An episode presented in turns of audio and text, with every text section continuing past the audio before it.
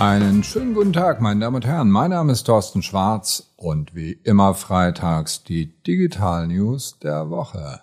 Nachdem es bald keine Partys und Events mehr geben wird, ist Facebook auf die Idee gekommen, das Kennenlernen über ein Datingportal zu ermöglichen, das jetzt auch in Europa starten wird. Ebenfalls ein neues Portal plant Zoom, um dort genau diese Events, die wir brauchen, im digitalen Raum stattfinden zu lassen. Und überhaupt nicht mit Digitalisierung hat es leider die deutsche Verwaltung. Zweieinhalb Stunden müssen wir einkalkulieren bei einem Behördenbesuch.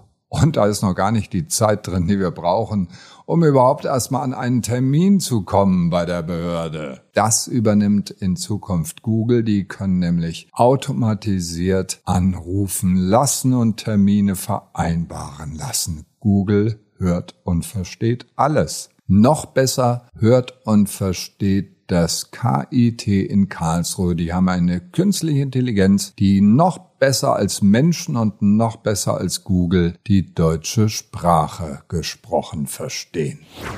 So, und jetzt starten wir mit der ersten Meldung. Facebook beginnt mit einem Datingportal. Das war eigentlich schon im Februar geplant, aber es gab da Bedenken vom irischen Datenschutzbeauftragten, der gesagt hat, so geht das nicht. Die haben jetzt nachgebessert. Und nachdem es das außerhalb der EU in den USA und in Asien schon länger gibt, das Datingportal, wird es jetzt auch in Europa freigeschaltet. Das heißt, wo es jetzt keine Partys mehr gibt, wo es keine Büroflirts mehr gibt, weil die meisten im Homeoffice sind, kann ich das Ganze jetzt über Facebook machen und keine Angst, die eigenen Freunde sind ausgenommen. Das heißt, die erfahren nicht, dass sie gerade auf Partnersuche sind. Und wenn sie das möchten, können sie auch einzelne Freunde, in die sie verliebt sind, heimlich natürlich mit aufnehmen in die Liste. Die Software ergibt dann eine Möglichkeit, per Videokonferenz das Erlebte zu besprechen. Ich bin sehr gespannt, wie sich das durchsetzt.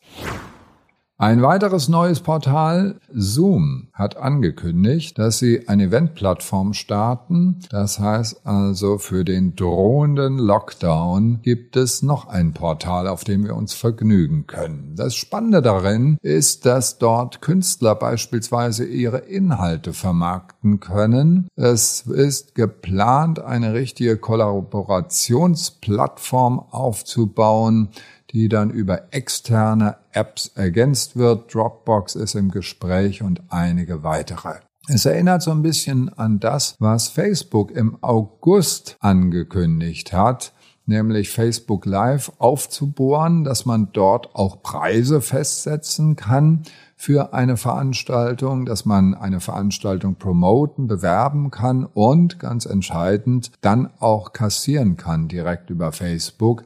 Mal sehen, was sich durchsetzt. Wie gesagt, eventuell droht ja eine zweite Welle, wo wir noch mal viel Zeit haben, uns mit digitalen Anwendungen auseinanderzusetzen. Und ich habe es zu Beginn schon gesagt, Digitalisierung ist leider noch nicht in der deutschen Verwaltung wirklich angekommen. Beim E-Government gibt es ganz, ganz viel Nachholbedarf, leider ganz besonders bei uns in Deutschland. Die Portale sind sehr, sehr kreativ, die Verwaltung eben nicht. Bitkom hat eine Umfrage gemacht, bei der herauskam, dass der Gang zum Amt zweieinhalb Stunden unseres wertvollen Lebens kostet. Na gut, man kann dann vielleicht dort die Kontakte nachholen, die es ansonsten nicht mehr gibt. Aber wie kommt man überhaupt an einen Termin dort? Das alleine ist ja, zumindestens in Berlin habe ich mir sagen lassen, ein Ding der Unmöglichkeit.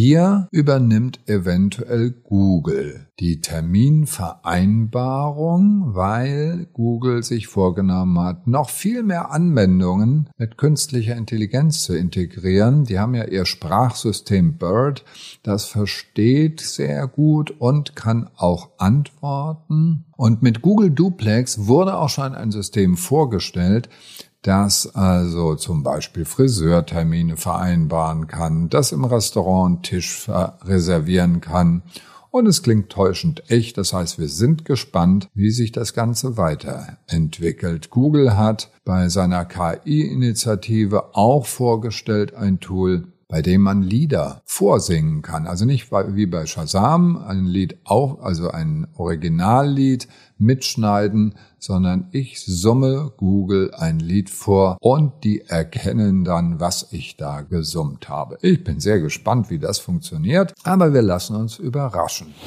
Ein Projekt in Richtung KI scheint jetzt schon sehr gut zu funktionieren. Es gab eine Pressemeldung vom Karlsruher Institute of Technology, KIT.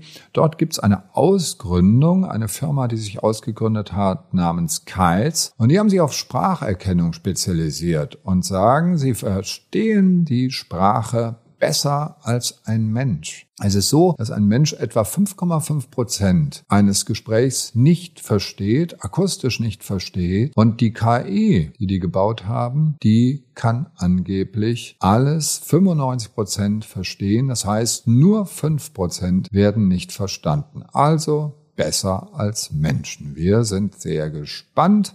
Im Moment wird das eingesetzt, wenn der Professor in der Vorlesung etwas nuschelt, um die Studierenden zu ermöglichen, ihre Vorlesungsinhalte besser zu verstehen und auch in andere Sprachen zu übersetzen, so dass die Internationalität dort gesichert ist.